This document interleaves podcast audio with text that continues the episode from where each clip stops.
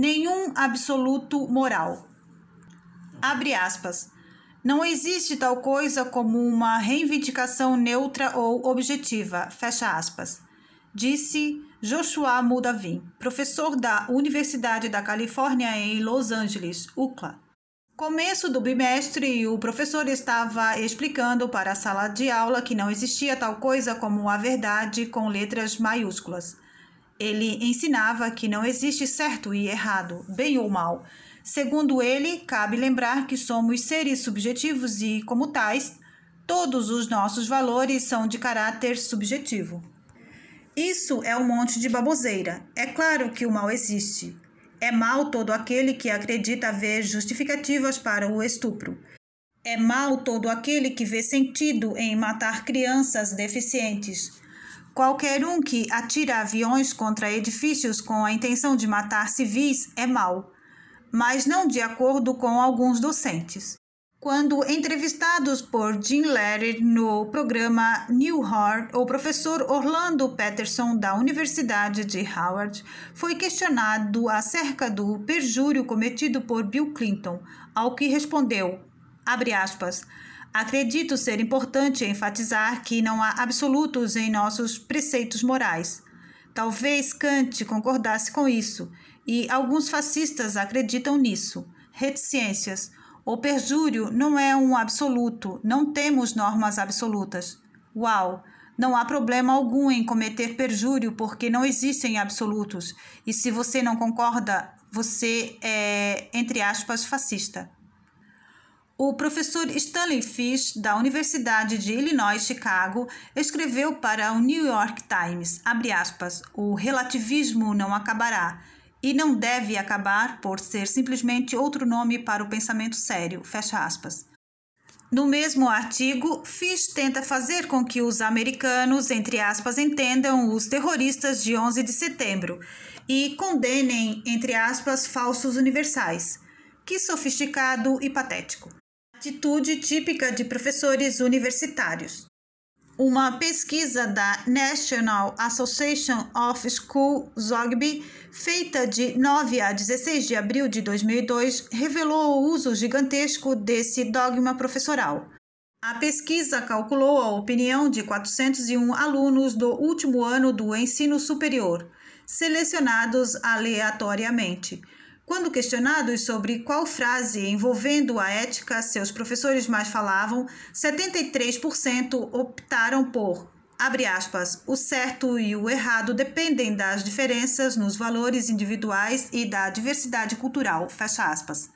Apenas 25% dos alunos selecionados optaram pela seguinte resposta, abre aspas, Há padrões claros e uniformes de certo e errado pelos quais todos devem ser julgados. Fecha aspas.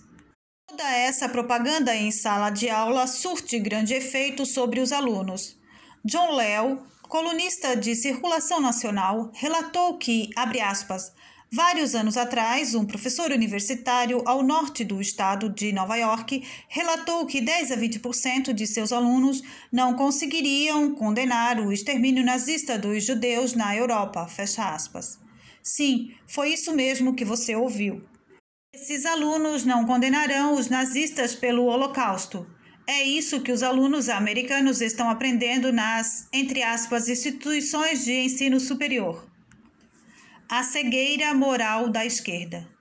Após jogar na lata de lixo os absolutos morais, o professor universitário está livre para defender o que for, até mesmo o assassinato. O professor Peter Singer, da Universidade de Princeton, defende o assassinato de recém-nascidos deficientes. O jornal New York Times diz, aspas, para Singer, o recém-nascido não tem mais direito à vida que qualquer outro ser de racionalidade e capacidade de sentir semelhantes, incluindo porcos, vacas e cachorros, fecha aspas. Isso é maligno. Igualar um ser humano recém-nascido com animais é algo absolutamente doentio. Mas isso é que Singer ensina durante as aulas na Universidade de Princeton. O relativismo moral é uma doença já bastante difundida. A leitura de um livro de Paul Enlerge, professor de Estudos Populacionais e Biologia em Stanford, foi requerida no curso de Ciências da Vida. no segundo semestre de 2002. Na obra, Enler compara o Holocausto ao bombardeio atômico no Japão. Comparar a matança de 6 milhões de inocentes com uma ação militar que salvou centenas de milhares de vidas americanas e japonesas é execrável.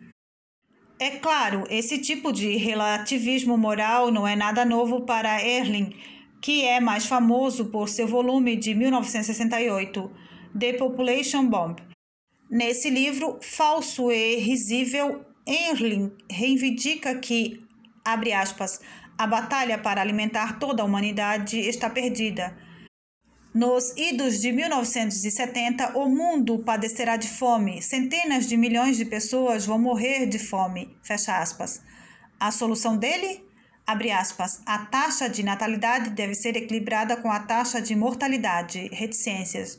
Não podemos continuar nos dando ao luxo de meramente tratar os sintomas do câncer, que é crescimento populacional. O próprio câncer deve ser extirpado. Fecha aspas. Sem qualquer conjunto de padrões morais, professores universitários passaram a argumentar em favor de bandidos e criminosos. Um deles pôs para tocar a, entre aspas, música Cup Killer, Matador de Polícia, daquele ilustre artista Ice-T. Para citá-la um pouco, abre aspas, Peguei a minha calibre 12, desliguei o farol do meu carro, estou prestes a dar uns tiros, prestes a pulverizar alguns policiais.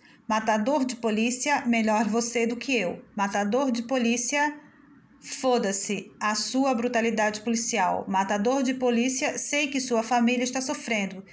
Que eles se fodam. Matador de polícia, mas nessa noite nós acertamos as contas. Ha ha ha ha ha, sim, fecha aspas. O Comitê de Controle Etário Parents Music Resort Center protestou contra essa pequena cantiga charmosa, inclusive indo ao Senado dos Estados Unidos. A União Americana pelas Liberdades Civis saiu em defesa de Ice-T, cuja música, abre aspas, fornece uma saída para a ira e incentiva o ouvinte a pensar sobre a má conduta policial e o antagonismo que isso cria, fecha aspas. Depois da música, o professor perguntou à classe, abre aspas, o que acham? Reconhecendo grupos como o PMRC, o governo tem censurado nossos músicos? Fecha aspas. Agora me diga, que tipo de pergunta é essa? Além de defender um rapper bandido, professores universitários têm defendido inclusive assassinos e assassinas condenados, réus confessos, claro, desde que sejam esquerdistas. Múmia Abu Jamal foi julgado e condenado pelo assassinato de Daniel Faulkner, policial de Nova York.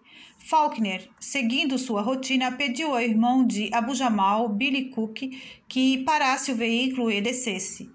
Ocorre que, logo em seguida, Abu Jamal apareceu em cena, puxou um revólver, disparou três vezes em Faulkner e, pisando sobre seu corpo, atirou em sua cabeça só de garantia.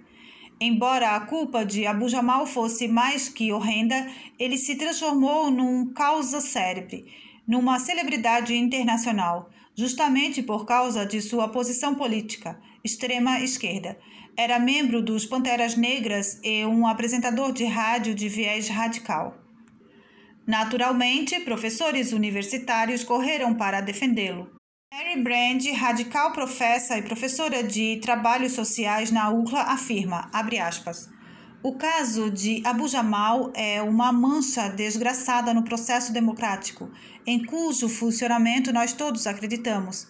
A informação que teria mudado o desfecho do julgamento não foi admitida. O juiz aparenta ser racista, mente fechada e desprovido de imparcialidade. Fecha aspas. Outra celebridade universitária é Sarah Jane Olsen, também conhecida como Kathleen Sully, ex-integrante do Exército Simeonês de Libertação, organização terrorista atuante nos Estados Unidos. No dia 1 de novembro de 2001, declarou-se culpada da tentativa de assassinato de dois policiais em Los Angeles, em 1974, quando o integrante da ESL, havia plantado bombas embaixo do carro desses dois policiais. Como era previsto, professores universitários também apoiam Olson. O website da Junta por Recursos para Sarah Olson lista Werley como integrante honorária e mantenedora da Junta. Ela diz, abre aspas, eu apoio Sarah Jane Olson, a quem foi negado o direito de julgamento, fecha aspas. Irving Chemerinsky, professor de Direito da Universidade do Sul da Califórnia, USC, concorda com Irving. Seu nome estava acima do dela na lista de mantenedores e membros honorários da junta. Entre outros professores dessa lista estão Peter Hickliff, professor de História na Faculdade Macalester, em São Paulo, Minnesota, e William Ayers, professor ilustre do Departamento de Educação. O professor ilustre do Departamento de Educação, William Ayers, é professor na Universidade de Illinois, em Chicago. Nos anos de 1960 e 1970, foi membro do grupo Hatter Underground, também conhecido como Wanderman. Sua esposa Bernadine Dorn, agora integrante do corpo docente de Direito e diretora da North Winter Children e Family Justice Center, também fazia parte. O grupo Water Underground foi responsável por vários bombardeios com armamento bélico, incluindo uma tentativa contra o Pentágono e um bombardeamento numa base do exército. Pierce tem arrependimentos. Ele escreveu um livro, Fugitive Days, descrevendo suas experiências com o grupo Waterman. Em suas palavras, abre aspas, não carrego arrependimentos, reticências. Somos obrigados a agir em um mundo imperfeito foi o que fizemos e faríamos de novo, fecha aspas. North Winters e a Universidade de Illinois estão apoiando esses terroristas descarados. O reitor da Faculdade de Direito de North Winter, David Van Zandt, diz o seguinte de Dors, abre aspas, sua carreira aqui na Faculdade de Direito exemplifica o foco na paixão e na energia que se consegue investir para fazer a diferença no nosso sistema jurídico. Fecha aspas. É bom saber que a energia e a paixão de alguém pelo terrorismo podem ser convertidos em prol do ensino de alunos, não é mesmo? Degradação moral. O ataque à moralidade é a base para todo o esquema de lavagem cerebral por parte da esquerda este, inclusive, abre caminho para a ampla justificativa de criminosos e assassinos. Grande ensino superior, não? Áudio.